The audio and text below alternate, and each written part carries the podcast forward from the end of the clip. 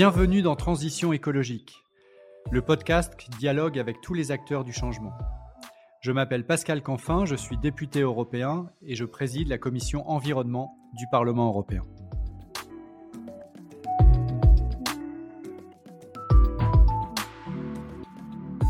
Dans ce podcast, je dialogue avec des responsables politiques, des chefs d'entreprise, des militants de la société civile, et nous soulevons ensemble le capot de la transition écologique. Comment faire? Comment faire face à un enjeu d'une telle complexité?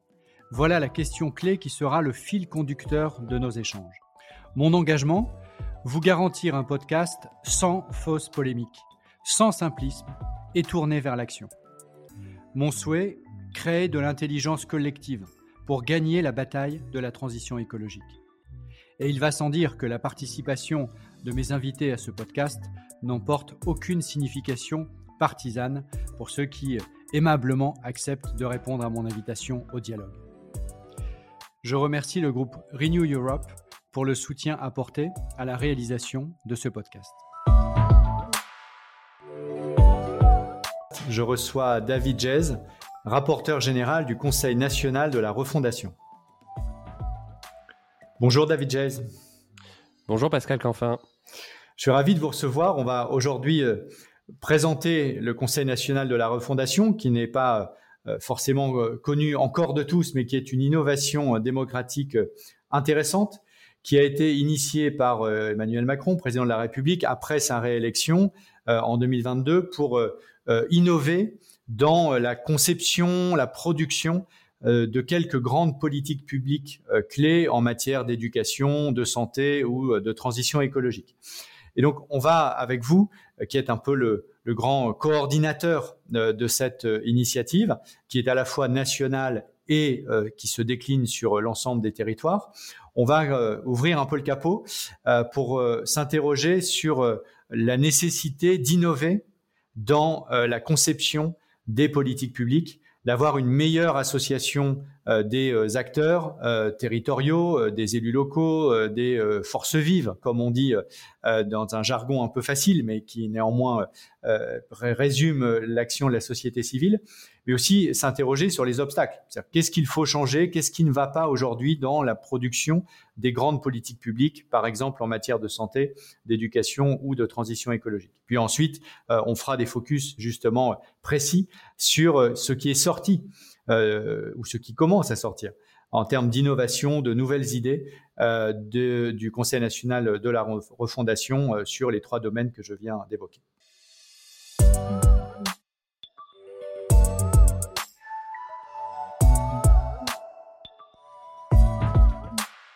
Peut-être que l'on peut commencer par une présentation de votre part assez simple du Conseil national de la refondation. Où est-ce qu'on en est aujourd'hui? Quels étaient les objectifs et dans quelle mesure ils sont déjà atteints? Euh, merci d'abord de, votre invitation. Très, très content de pouvoir échanger avec vous et, présenter un peu mieux ce, Conseil national de la refondation qui reste encore assez mystérieux pour, pour la plupart de, nos concitoyens. L'initiative, elle a effectivement été lancée le, le 8 septembre 2022 euh, par euh, Emmanuel Macron. Et ce qui a mené à cette, euh, à cette initiative, c'est un, diagnostic sur la crise démocratique que, traverse notre pays. Alors la France n'est pas, pas le seul pays à traverser une crise démocratique, hein, mais on le voit dans beaucoup de sociétés occidentales. On a des taux d'abstention qui montent très fortement. On a évidemment une plus grande volatilité électorale, c'est-à-dire des électeurs qui, changent de de partis euh, d'une élection à l'autre. On a des partis populistes qui montent en puissance et puis le sentiment assez fort d'une coupure entre, entre représentés et représentants. Alors ça, c'est pas quelque chose qui est, qui est propre à la France. On le voit aussi aux États-Unis, dans beaucoup de sociétés européennes.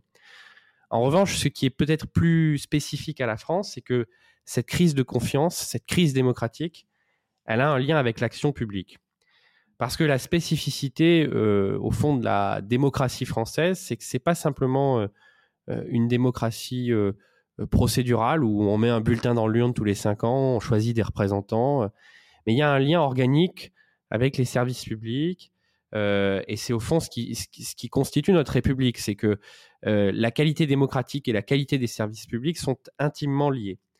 Et depuis 20, 30 ans, la dégradation démocratique, elle, est un peu parallèle et liée à la dégradation des, services publics. Donc l'initiative du Conseil national de la refondation, c'était pas simplement d'essayer de créer un espace de dialogue original et décloisonné au niveau national, c'était aussi deux choses très précises que je vais un petit peu détailler.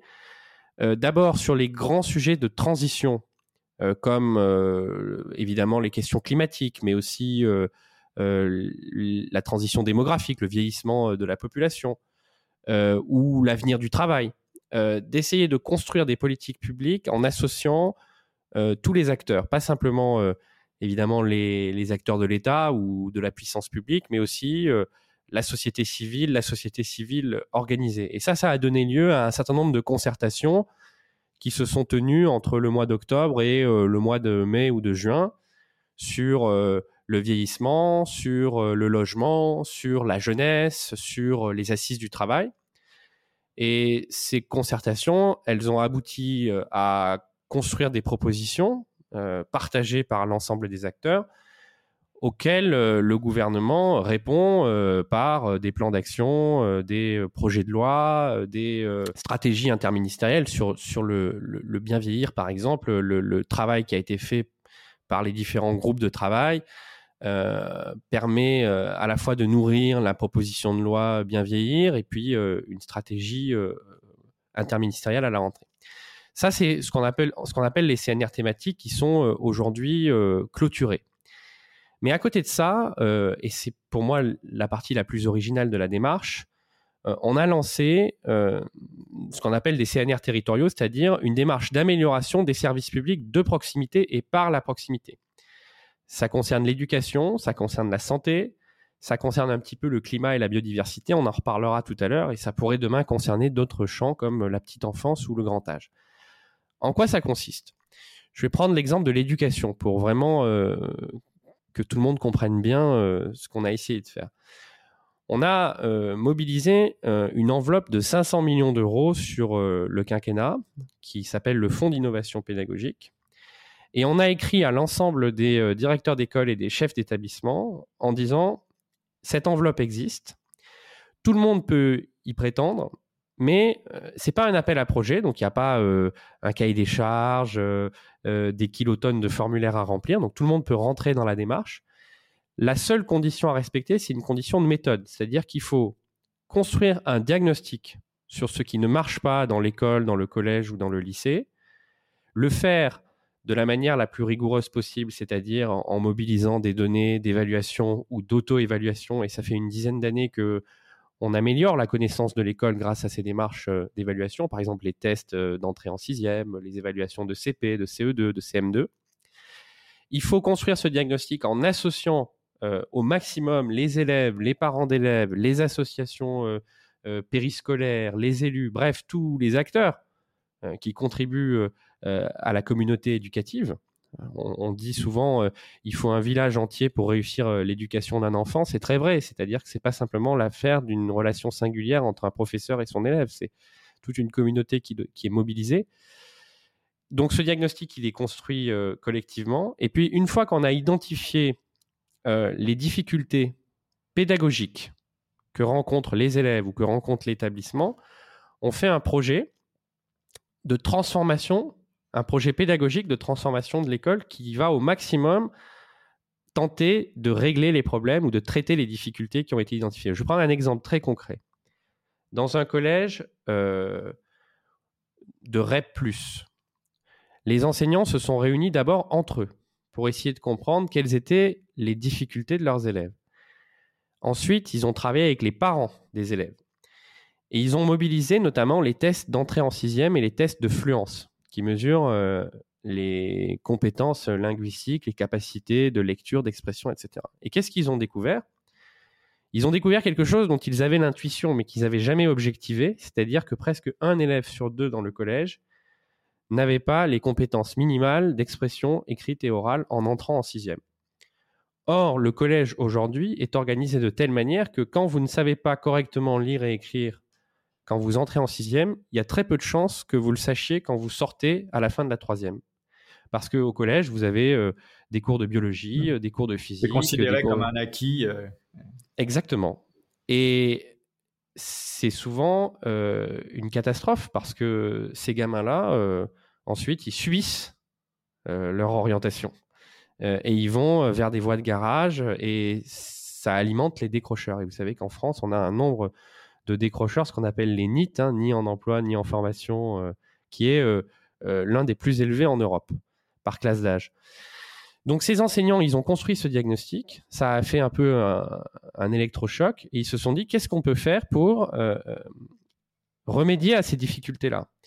Et il y a tout un travail qui a été fait en liaison avec les écoles primaires du secteur, à la fois en amont pour repérer, détecter précocement euh, les élèves qui ont des difficultés d'expression. Donc, euh, euh, dans les écoles primaires, on va renforcer l'enseignement du français, l'apprentissage de la lecture par des méthodes qui peuvent être un petit peu différentes des méthodes habituelles. S'il faut doubler le nombre d'heures, faire des plus petits groupes, on le fait. Et à l'inverse, dans le collège, on va prendre en, charge euh, les gamins qui ont des vraies difficultés d'expression et on va faire venir des enseignants du primaire, des professeurs des écoles, pour euh, essayer de corriger euh, les lacunes en expression écrite, en lecture, à travers des ateliers de lecture. On va aussi impliquer les parents en leur prêtant des livres et en essayant de les impliquer dans l'apprentissage ou la consolidation de la lecture. parce que si les parents sont impliqués, euh, ça change la donne. Vous voyez, il y a un continuum entre le temps scolaire, le temps périscolaire et le temps familial. Ce que je veux dire, c'est que sur la base d'un diagnostic assez rigoureux, on arrive à adapter le contenu des enseignements et le fonctionnement pédagogique de l'établissement. Ça, c'est un, résultat concret d'un euh, territoire, d'une expérimentation menée et financée euh, par le Conseil national de la refondation par le, Fonds d'innovation pédagogique, effectivement, qui participe du Conseil national de la refondation. Et ce qui est fondamental dans tout, voilà, ce qui est fondamental dans tout ça, euh, c'est que c'est pas seulement le projet. Évidemment, le projet, l'objectif, c'est qu'il change euh, des destins, puisque ces gamins, en fait, euh, ils vont réparer leurs leur, lacunes ou leurs difficultés. Donc ensuite, ils seront beaucoup plus libres de choisir leur orientation. Donc c'est une vraie mesure d'égalité des chances. Mais au-delà de ça, vous avez des enseignants qui ont euh, travailler sur des données, donc ils connaissent mieux leur euh, structure, qui collaborent en dehors de la classe entre eux. Euh, et l'OCDE nous montre bien à quel point la collaboration entre enseignants, c'est fondamental pour améliorer les systèmes éducatifs, qui ont une approche territoriale, c'est-à-dire qu'ils travaillent avec les professeurs des écoles. Or, un des problèmes qu'on a en France, c'est ce qu'on appelle les liaisons école-collège, c'est-à-dire que la marche est parfois très haute entre le CM2 et la 6e, faute de collaboration et d'échange entre ces, deux niveaux euh, scolaires. On a impliqué les acteurs périscolaires aussi, les associations euh, d'apprentissage euh, de la lecture, et même les clubs de sport, les clubs de musique. Hein. On a plein de projets où on associe ces, acteurs-là. On implique au maximum les élus, notamment les maires, s'agissant de l'école primaire. Donc, vous voyez, on est en train de transformer l'école, de casser les silos, parce que vous avez aujourd'hui une organisation de l'école où l'État est responsable de la pédagogie, et euh, les collectivités territoriales sont, si je caricature, responsables des murs, des équipements. Euh, et au fond, euh, chacun chez soi, les vaches sont bien gardées. Alors, vous avez. Donc, je, pense qu'on a, on, a bien compris l'état d'esprit. Vous avez donné un exemple concret sur un territoire, hein, si j'ai bien compris. évidemment, la question qui vient à l'esprit, c'est de savoir comment faire pour que ce qui semble marcher, produire des résultats positifs pour, euh, par exemple, lutter contre les, décrocheurs euh, scolaires sur un territoire ne reste pas cantonné à ce territoire, mais au contraire servent à d'autres. Quel est le mécanisme qui est prévu pour euh, changer d'échelle ces innovations réussies? Alors, c'est une très bonne question parce qu'effectivement, on ne peut pas se contenter d'avoir une accumulation de petits cailloux ou de réussites locales ou individuelles. Il faut transformer aussi le système éducatif. Je voudrais d'abord donner quelques chiffres parce que même si euh, le CNR est encore très discret, on a une vraie adhésion dans le monde de l'éducation et dans le monde de la santé. dans le monde de l'éducation, on a presque 17 500 établissements scolaires, donc soit des écoles primaires, soit des établissements secondaires, collèges, lycées, qui ont levé la main, c'est-à-dire qui ont dit on souhaite y participer. Ça fait un tiers des établissements scolaires au total. Et sur ces 17 500 établissements qui ont levé la main, écoles et établissements, on en a euh, plus de 5000 qui ont déjà déposé un projet. Et sur, euh, et sur ces 5000 euh, projets, on en a validé plus de 1500. Hein. donc ça commence à être massif. Hein, et ça commence à être massif et ça concerne presque, presque 2 millions d'élèves. Et pour passer à l'échelle des innovations, c'est très simple, c'est une logique de communauté d'acteurs. C'est-à-dire quand vous avez, euh, je prends l'exemple d'un collège et d'un groupe d'écoles primaires dans l'Orne qui travaillent sur l'apprentissage des mathématiques, de la grande section de maternelle à la fin de la troisième, à travers ce qu'on appelle le sac à maths, c'est-à-dire on, donne aux élèves un sac dans lequel il y a à la fois des bâtonnets et des euh, euh, objets très concrets pour apprendre les mathématiques par les manipulations et par l'expérience. Il y a aussi des livres, il y a des jeux, il y a les, approches ludiques sont très importantes aussi pour les mathématiques. Bon. Et chaque année, en fait, on va enrichir le sac et c'est une manière de mobiliser toute la communauté des enseignants autour de l'apprentissage des mathématiques. Et pas seulement les profs de maths, aussi les profs de primaire, les parents d'élèves. Voilà, tout le monde est mobilisé pour l'apprentissage des mathématiques eh bien, ce groupe d'établissements, donc d'écoles et, ce collège, il rentre dans un réseau national qui est le réseau des labos de maths. Vous voyez? Et vous avez plein euh, de projets qui sont liés à l'apprentissage des mathématiques par l'expérimentation, par la manipulation, euh, par le jeu au niveau national. Et le rôle euh, des recteurs, le rôle de l'État, ça va être de connecter ces acteurs et surtout d'amener ceux qui, ont, qui sont déjà en avance de phase ou qui ont euh, euh, déjà une certaine maturité dans le projet à former, à transmettre aux autres euh, pour leur faire gagner du temps et pour créer véritablement des réseaux d'acteurs. Donc c'est une dissémination du changement par de manière un peu rhizomatique, si j'ose dire. Absolument. De manière horizontale. Ce qui permet aussi de casser un certain nombre de conservatismes verticaux, euh, de corporatismes divers et variés qui sont justement en partie à l'origine du cloisonnement, de l'effet de silo que vous évoquiez euh, au tout début et donc de l'impossibilité de créer, de faire émerger ces innovations et ensuite de les déployer. Exactement, tout en embarquant aussi les enseignants. C'est-à-dire que si vous voulez faire changer des mondes comme euh, la santé ou l'éducation, on parlera peut-être de la santé tout à l'heure. Absolument. Vous êtes obligé. Il va de soi que les enseignants, les médecins, les infirmiers, euh, bref, les acteurs, les professionnels, doivent être aux avant-postes euh, du changement. Si vous avez une injonction verticale au changement par voie de circulaire ou même par, par des grandes réformes ou des grands plans qui viennent de Paris et qui tombent comme ça sur le terrain, euh, les acteurs euh, sont souvent très récalcitrants parce qu'ils euh, disent qu'est-ce que c'est que cette technocratie qui va nous expliquer ce qu'on doit faire à notre place? Si au contraire vous misez sur cette intelligence qui existe partout, parce qu'il y a des mines de compétences partout dans la société française. Et, dans l'éducation nationale, vous avez un million d'enseignants, donc il y, a des, il y a aussi des gens absolument géniaux, absolument remarquables, mais on ne met jamais en exploitation cette mine d'or. Le CNR, c'est vraiment l'idée de mettre cette mine d'or en exploitation et de dire c'est vous qui savez, et nous, on va juste être des catalyseurs, on va être des facilitateurs, et on va surtout être des connecteurs. C'est-à-dire qu'une fois que vous avez fait la démonstration, que vous avez un démonstrateur, que vous avez fait la démonstration que l'apprentissage des mathématiques s'améliore dans votre réseau d'établissement grâce à cette méthode, faisons-en profiter des dizaines de milliers ou des centaines de milliers d'élèves. Ne le cantonnons pas à euh, une expérimentation locale.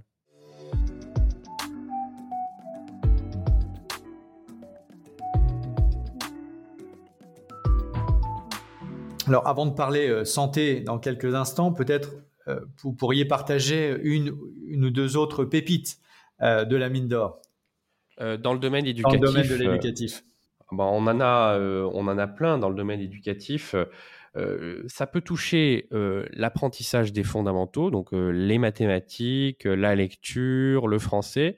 Il y a beaucoup de choses sur les langues étrangères aussi. Donc, par exemple, dans la banlieue de Metz, on a une école primaire qui travaille avec euh, l'université euh, de Lorraine, qui fait venir euh, des assistantes d'allemand dès la moyenne section et qui assure de manière assez innovante aussi parce que c'est beaucoup par le jeu, par la mobilisation de contenus culturels comme les dessins animés, etc. Un apprentissage bilingue dès les premières années de maternelle. Et ça, c'est une, magnifique mesure aussi d'égalité des chances parce que c'est une école qui est située dans un quartier populaire. On n'est pas loin de la frontière allemande. Hein. Euh, et euh, il y a une vraie inégalité, si vous voulez, entre les écoles de centre-ville, et en particulier les écoles de l'enseignement privé, euh, et le service public en, en, quartier populaire ou en quartier prioritaire. Et donc, si vous voulez, l'idée, c'était vraiment de créer les mêmes conditions d'apprentissage de l'allemand et de bilinguisme pour tous les élèves de l'agglomération. Donc ça, c'est quelque chose qu'on trouve, très, de très fort.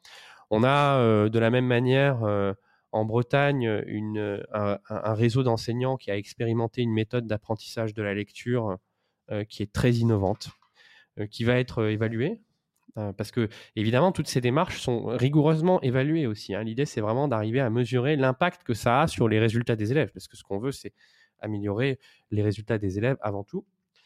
Et puis, comment ne pas citer aussi l'exemple marseillais, puisque c'est de là que tout est parti d'une certaine manière. Marseille en grand, l'école du futur. Rappelez-vous, le président de la République avait annoncé un, plan d'amélioration euh, euh, du service public à Marseille. Il y avait un volet école du futur euh, sur 400 euh, écoles primaires à Marseille, on en a désormais presque 80 qui sont impliqués dans des projets pédagogiques qui transforment vraiment la vie à la fois des élèves, des parents et, des enseignants.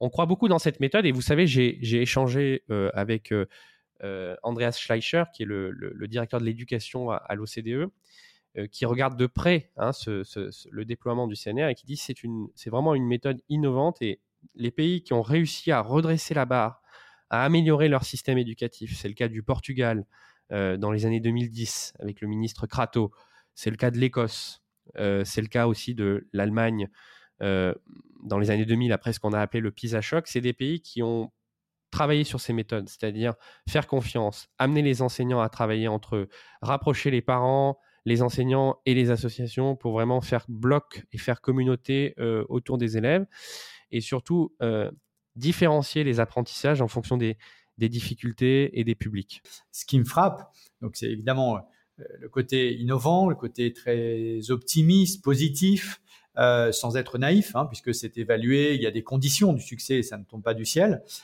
et le fait que toute cette énergie, tout ce savoir-là, et toutes ces initiatives, qui sont quand même maintenant, se compte en, plusieurs milliers, hein, c'est ce que vous venez de rappeler, ont pour l'instant un écho médiatique, on va dire, très limité, sauf erreur de ma part. Euh, euh vous n'avez pas d'erreur. Donc, euh, comment vous expliquez le, ce potentiel décalage entre euh, justement un, une attente médiatique qui va se focaliser sur le énième plan national tombé de la technocratie de la rue de Grenelle en ce qui concerne l'éducation, euh, et là pour le coup qui va focaliser l'attention des médias, et tout le travail qui pour le coup part du terrain, part des initiatives, crée du réseau, euh, casse les, codes en quelque sorte, produit des résultats qui lui est largement largement sous le radar. Alors plusieurs choses. D'abord, la presse quotidienne régionale s'est déjà très largement fait l'écho de ces nombreuses euh, initiatives. il y a des endroits où ça prend vraiment des proportions hein, intéressantes. Euh, euh, allons en Corse, par exemple, vous allez voir, en Corse, les élus locaux sont très très impliqués dans les différents projets CNR et on a un, très fort déploiement de la démarche. c'est plus difficile au niveau, au niveau France entière parce que en réalité, les projets vont vraiment démarrer au mois de septembre, à la rentrée. C'est-à-dire que cette année scolaire, la démarche a, commencé le 3 octobre. Elle a été consacrée à la fois à faire des réunions et des concertations pour établir le diagnostic. Et ça, ça prend du temps. Ça peut prendre plusieurs semaines, hein, parce qu'il faut d'abord que les enseignants se réunissent entre eux, donc il faut dégager du temps. Ensuite, il faut se réunir avec euh, d'autres acteurs. Euh, je parlais tout à l'heure du collège qui travaille avec des, écoles primaires. Il faut faire venir les professeurs des écoles, et puis il faut travailler avec les maires, il faut travailler avec les parents d'élèves. Donc tout ça prend plusieurs semaines. Donc si vous voulez, les projets, les, les, les 5000, les plus de 5000 projets déposés, ils l'ont été pour beaucoup d'entre eux quelque part entre au printemps. Le temps qu'ils soient validés, ils démarreront à la rentrée scolaire. Donc on a un véritable enjeu effectivement de communication, de visibilité et de massification à la rentrée euh, scolaire en septembre. D'autant plus qu'un autre dispositif va entrer en vigueur à ce moment-là, qui est le pacte enseignant, qui permet aux chefs d'établissement de euh, mobiliser euh, pour les enseignants impliqués dans ces projets des compléments de rémunération. 1250 ou deux fois 1250 euros pour en quelque sorte gratifier les enseignants qui donnent de leur temps parce que ces projets prennent énormément de temps. Et souvent les enseignants nous disent le problème c'est pas l'argent. On peut arriver à faire des miracles avec pas tellement d'argent en plus. En revanche on a besoin de temps donc euh, si vous voulez euh, ce pacte enseignant il va permettre euh, de rémunérer de gratifier parce que tout, travail mérite salaire hein, c'est bien normal les enseignants qui s'engagent dans ces projets et surtout de, reconnaître en quelque sorte, y compris par l'instrument financier, que le travail en dehors de la classe entre enseignants, qui est un travail de, formation, qui est un travail de construction de projet ou de pilotage de projet, ou même un travail de coaching, eh bien, ce travail, il compte pour la réussite de l'école. Il compte. Et ça, c'est. Et donc, si vous voulez, avec l'outil CNR, l'outil Pacte, les évaluations qui existent depuis euh, Jean-Michel Blanquer, l'auto-évaluation avec le conseil d'évaluation de l'école. Vous voyez, là, on a euh, en pièces détachées les différents ingrédients de la révolution éducative, de la transformation de l'école. Et donc maintenant, il faut effectivement une vraie volonté politique, un vrai discours pour accompagner et, mettre du vent dans les voiles euh, à cette transformation. Et, créer les, conditions euh, de l'autonomie qui permettent justement d'expérimenter des nouveaux dispositifs.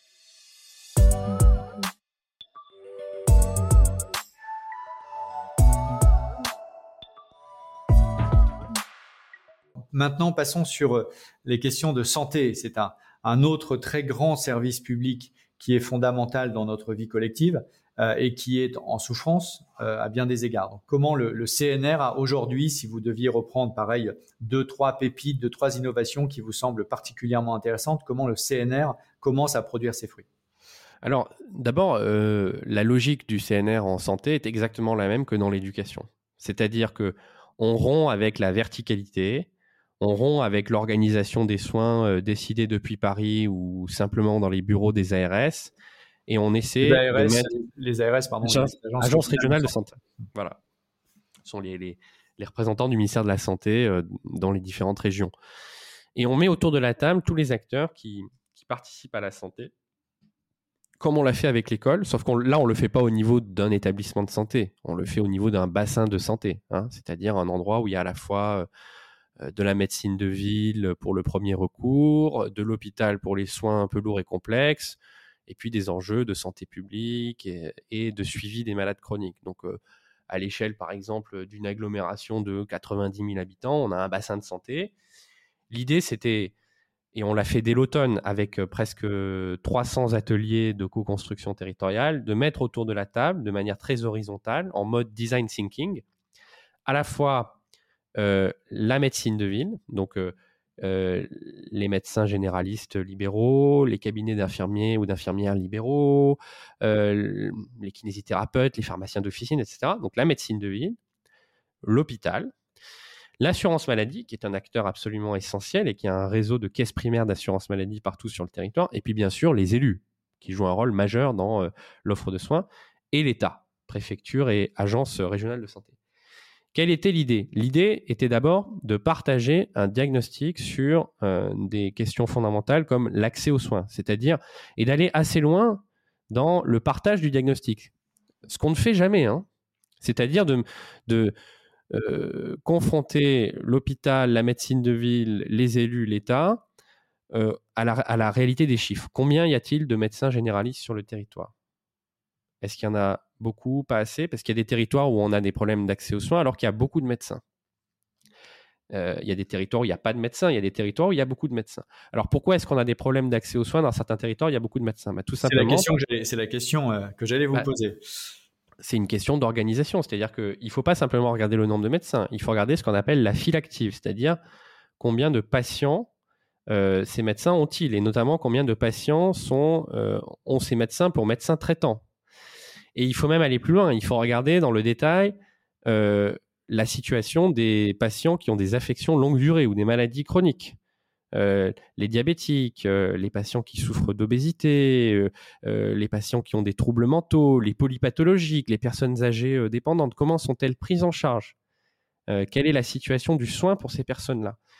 Et ça, ça varie énormément d'un territoire à l'autre. Vous voyez, par exemple, à La Réunion, il y a un régime alimentaire qui est notamment dû à ce pain blanc industriel que, les Réunionnais mangent beaucoup, qui est très, euh, un facteur aggravant pour le diabète. Et donc, on a une situation euh, au regard du diabète qui est plus euh, préoccupante à La Réunion que sur d'autres territoires de la République. Donc, effectivement, il faut avoir une attention particulière à la diversité. Vous voyez, vous n'avez pas la même prévalence des maladies chroniques euh, d'un territoire à l'autre. Ça, c'est pour la phase diagnostique. Et ensuite, une fois qu'on a posé le bon diagnostic, ce qui n'est pas toujours le cas, hein, je rejoins ce que vous venez de dire, ensuite, quelles sont les, initiatives que vous souhaitez euh, partager aujourd'hui? Eh ben, en fait, ce qu'on voit, c'est que 75% euh, des problèmes d'accès aux soins peuvent être résolus par des mesures d'organisation. C'est-à-dire que dans un territoire où vous manquez cruellement de médecins, effectivement, le sujet numéro un, ça va être d'organiser euh, une permanence ou une présence de médecins. Vous avez plusieurs façons de le faire. Vous avez la mobilisation de l'hôpital. Quand vous avez un hôpital puissant comme l'APHM, c'est-à-dire les hôpitaux de Marseille, avec un service de santé publique, vous pouvez organiser des consultations avancées, c'est-à-dire euh, ouvrir un centre de santé, par exemple, dans les quartiers nord à Marseille, qui souffrent d'un manque de médecins libéraux et faire des permanences de médecins hospitaliers qui tournent dans ce centre de santé. Ça, c'est la volonté de François Crémieux, qui est le patron de l'assistance publique hôpitaux de Marseille. Et ça n'est possible que si vous avez partagé un diagnostic entre hôpital, médecine de ville et élu, et que vous avez une vraie volonté partagée d'aller sur ce terrain-là. De la même manière, dans la Creuse, dans un, une commune qui s'appelle Agen. Alors, c'est pas AGEN, qui est la commune dont je suis moi originaire, mais c'est AJ Qui, la dernière nouvelle, n'est pas dans la Creuse. Euh, en absolument, qui est euh, dans le Lot-et-Garonne. Très beau département aussi. Mais dans la Creuse, vous avez à AJIN, les derniers médecins généralistes sont partis il y a deux ans, sont partis à la retraite.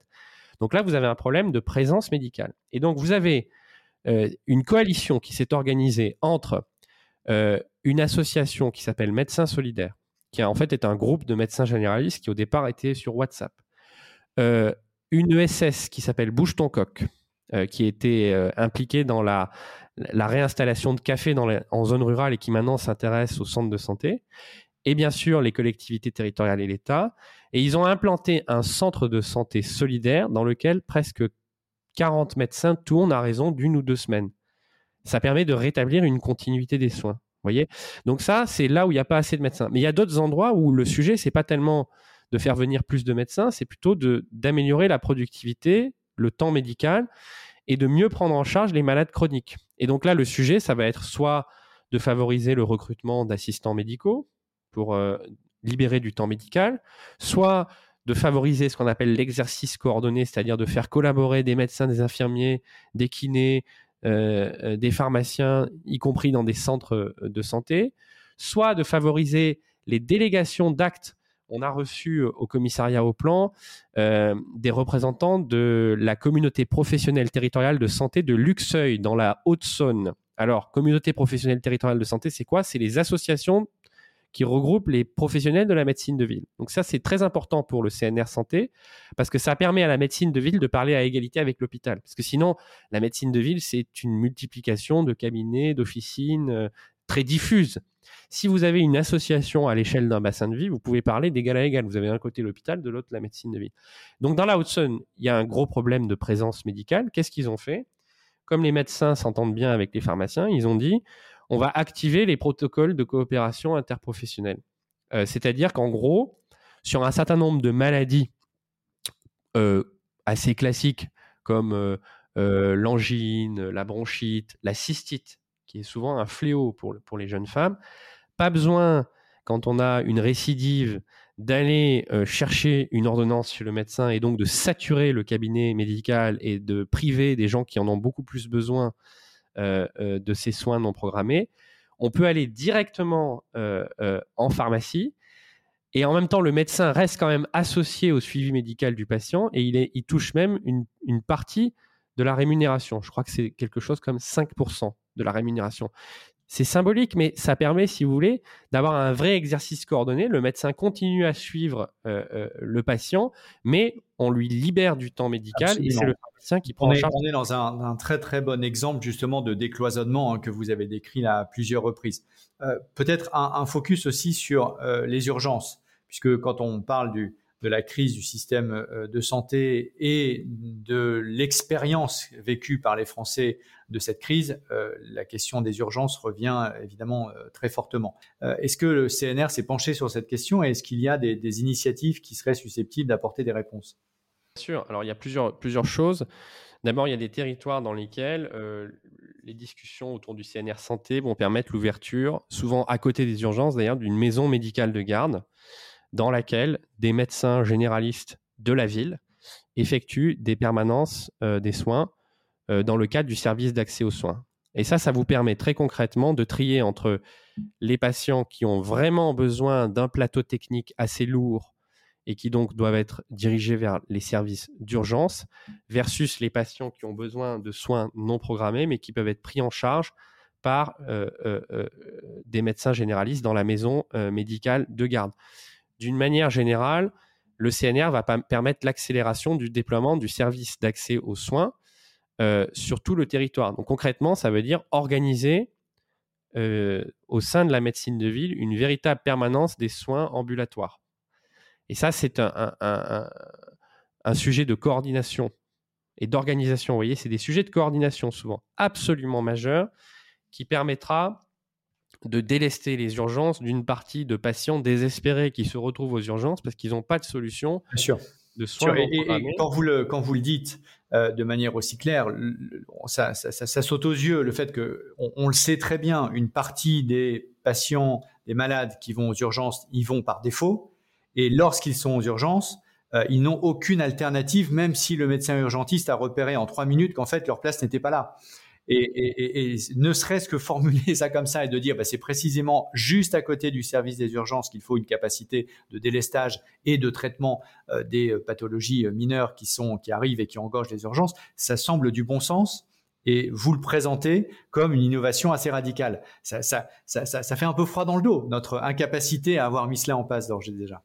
Bah, ça fait un peu froid dans le dos au sens où, en fait, la, la, la notion de, de garde et de permanence d'accès aux soins pour la médecine libérale n'est pas évidente partout.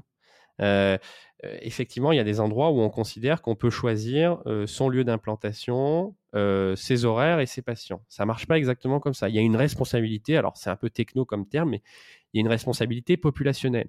Si vous voulez, le CNR Santé, il accélère la bifurcation du système de santé euh, qui était dans une logique à la fois nationale et individuelle, c'est-à-dire euh, le médecin seul face à son patient, la très grande fragmentation de la médecine de ville, euh, les médecins qui conventionnent de manière individuelle et nationale avec l'assurance maladie. On passe donc d'une logique individuelle et nationale à une logique collective, territoriale et populationnelle, c'est-à-dire qu'on est une équipe, on est sur un territoire, Hein, on n'est pas euh, dans une espèce d'éther euh, et dans un colloque singulier avec son patient.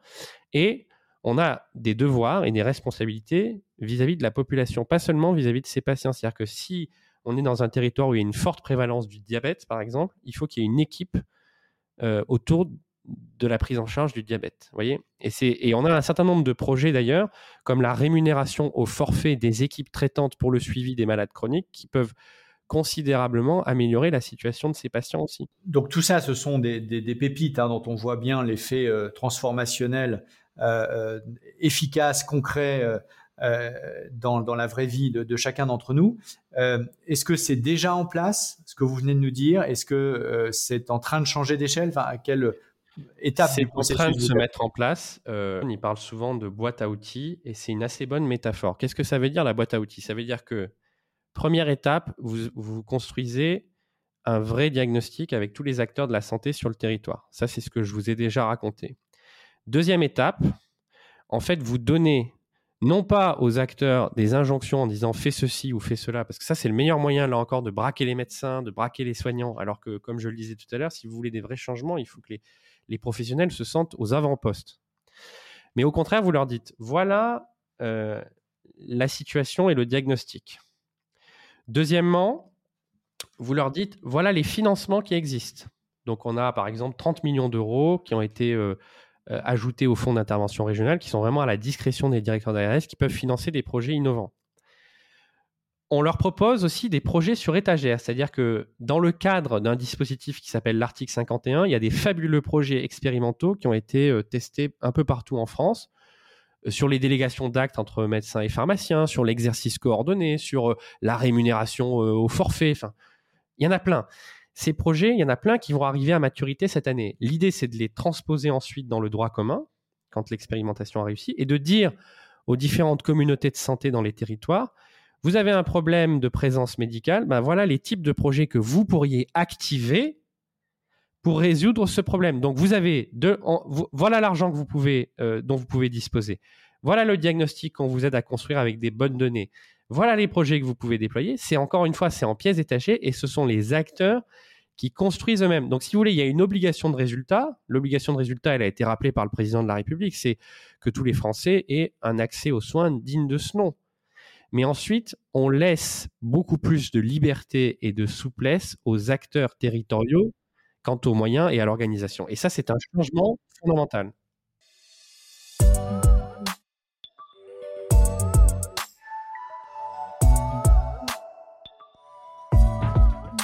On va maintenant euh, très rapidement passer à un troisième enjeu que l'on a l'habitude de couvrir largement dans ce podcast, qui est la transition écologique et climatique, puisque ce que vous avez dit peut évidemment s'appliquer aussi euh, à cet enjeu-là. Euh, je pense que, je crois savoir que les CNR sont peut-être moins avancés que ce que vous avez décrit de manière extrêmement précise et opérationnelle sur l'éducation et la santé. Néanmoins, est-ce que vous commencez à avoir quelques pistes pour traduire les grands principes que vous venez de, démontrer dans le domaine de la transition climatique?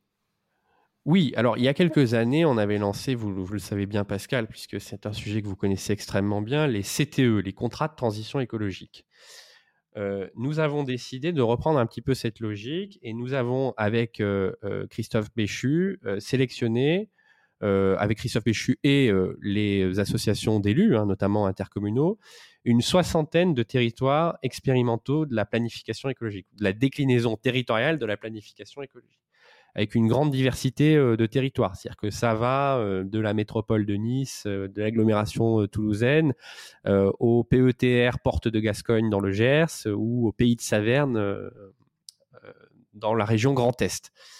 Et on leur a proposé d'organiser des ateliers de design thinking associant à la fois les élus, les services de l'État, les services techniques des collectivités territoriales, mais aussi, en fonction des thèmes choisis, euh, les différents acteurs de la société civile qui peuvent euh, contribuer à la transition écologique. On leur a dit choisissez deux thèmes, euh, deux thèmes qui sont des thèmes prioritaires de transition dans votre territoire. Ça peut être les transports, ça peut être le logement, ça peut être la biodiversité, ça peut être la consommation d'énergie, voilà.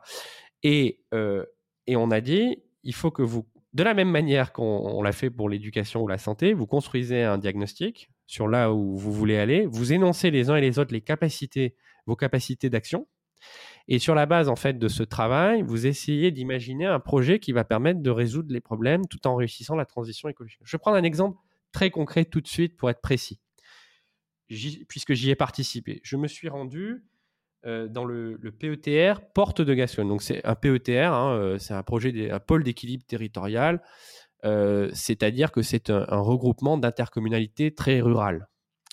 On est dans le Gers et on est vraiment à la frontière de la Haute-Garonne, donc très près de Toulouse. On a une situation, et, et, on a travaillé sur le logement ce jour-là, et on a une situation du logement qui est très particulière, puisque dans le département du Gers, on a 110 000 logements, et sur ces 110 000, on a 90 000 maisons individuelles qui ont en moyenne cinq chambres. Donc, vous imaginez, et qui sont de l'ancien. Hein, la plupart ont été construites avant 1946. Donc, vous imaginez les, euh, euh, les passoires thermiques euh, qu'on a potentiellement là-bas. Donc, on a plusieurs contraintes. On nous dit, il faut faire la rénovation thermique des logements. C'est indispensable pour améliorer la, la contribution du pôle logement, en quelque sorte, euh, à la lutte et à la mitigation euh, du, réchauffement. Deuxièmement, il faut euh, atteindre les objectifs de zéro artificialisation nette en 2050. Donc, il faut arrêter de s'étendre. Or, dans ces départements ruraux, on a eu un vrai desserrement, en quelque sorte, de l'urbanisation ces 30 dernières années. Et troisièmement, on a une situation sociale intéressante, puisque les populations qui vivent dans ces maisons individuelles vieillissent. Hein, ce sont souvent des, ménages, euh, enfin des couples âgés dont les enfants sont partis. Euh, et donc ces gens, euh, on leur dit vous devez rénover leur logement. On a très peu d'artisans capables de le faire sur le territoire. On a des devis qui évidemment à cause de la rareté de l'offre explosent. Les gens s'en sortent pas avec ma prime rénov parce que c'est très compliqué. c'est des procédures qui ont l'air très compliquées. Il faut être à l'aise avec Internet, etc. Donc voilà. Et on a dans l'agglomération toulousaine des jeunes actifs assez euh, aisés, mais qui, en ont marre de vivre euh, dans euh, les embouteillages et avec les prix de l'immobilier qui augmentent, qui voudraient bien s'installer dans le Gers. Voilà. Ça, c'est le point de départ. Et donc, on dit à tous les acteurs, donc élus, habitants, acteurs du BTP, associations d'accès au logement aussi, Fondation Abbé Pierre, etc., réunissez-vous. Voilà tous les éléments de diagnostic en pièces détachées. Essayez de construire une stratégie qui permette de conjuguer à la fois la sobriété foncière, euh, la rénovation thermique des logements, de loger tous ces jeunes Toulousains qui veulent vivre dans la, et, et alors, et alors, on a envie de savoir la suite. Eh bien, il y a des solutions créatives qui émergent. Euh, des solutions créatives qui émergent, parmi lesquelles l'idée de dire ces personnes âgées qui vivent dans des maisons de campagne avec plusieurs étages, qui souvent ne peuvent même plus monter les escaliers, qui n'arrivent pas à s'en sortir avec les devis qu'on leur propose pour la rénovation thermique. Pourquoi ne pas diviser la maison en deux, ouvrir un étage de villa pour des jeunes couples euh, qui viennent de l'agglomération toulousaine, partager la charge de la rénovation thermique du logement, recréer de la convivialité en plus et, un vrai lien intergénérationnel, tout en évitant de construire des nouvelles maisons ou d'artificialiser euh, à l'excès euh, pour loger euh, ces jeunes actifs qui viennent. Donc, si vous voulez, là, vous faites d'une pierre deux coups, d'une pierre trois coups. C'est-à-dire que vous, vous améliorez la rénovation thermique parce que vous faites partager le, le coût par les, les, deux ménages, vous, vous respectez la sobriété foncière, vous créez du lien social, enfin bref, vous faites une pierre deux coups. Sauf que ça, c'est pas écrit dans les documents de planification nationale. Les documents de planification nationale, ils nous disent juste il faut atteindre la neutralité euh, foncière, il faut atteindre la neutralité carbone. Mais c'est pas avec euh, euh, des objectifs quantitatifs que vous allez résoudre très concrètement les problèmes et surtout que vous allez dénouer les nœuds ou déverrouiller les verrous qui se présentent dans la diversité des situations locales pour réussir la transition. Donc on, a bien compris et on arrive au bout de ce podcast on a bien compris que les exemples étaient légion.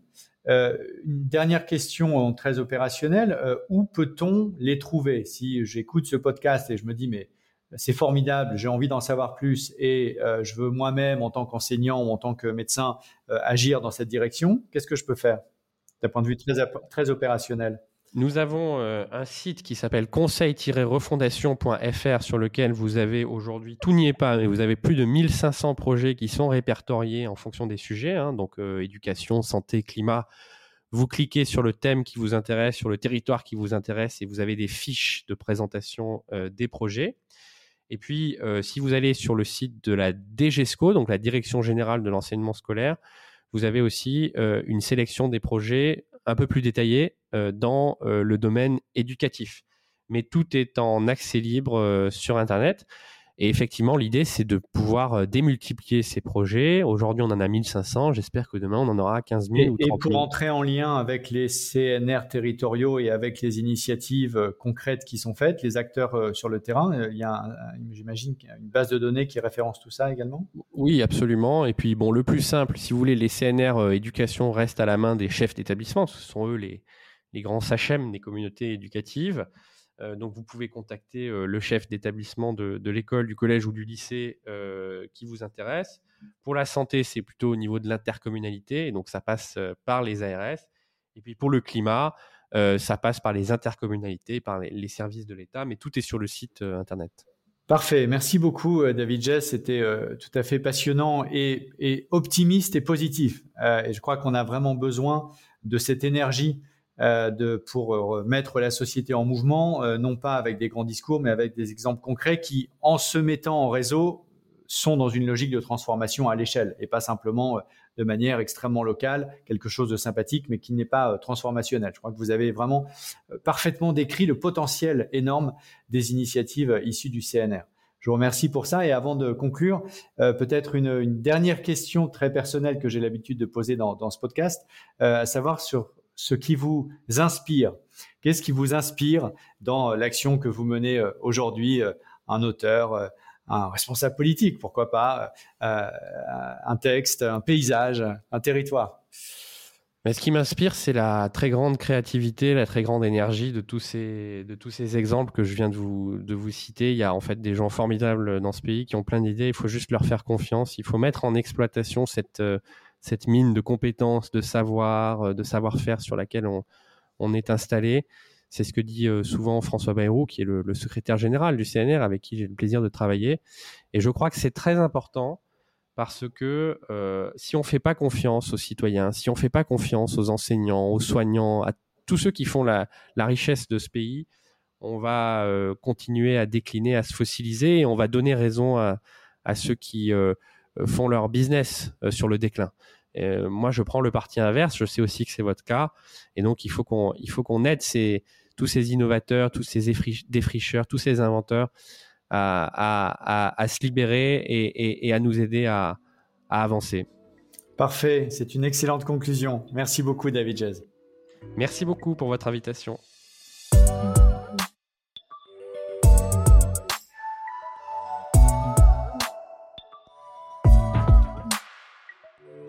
C'est la fin de ce podcast.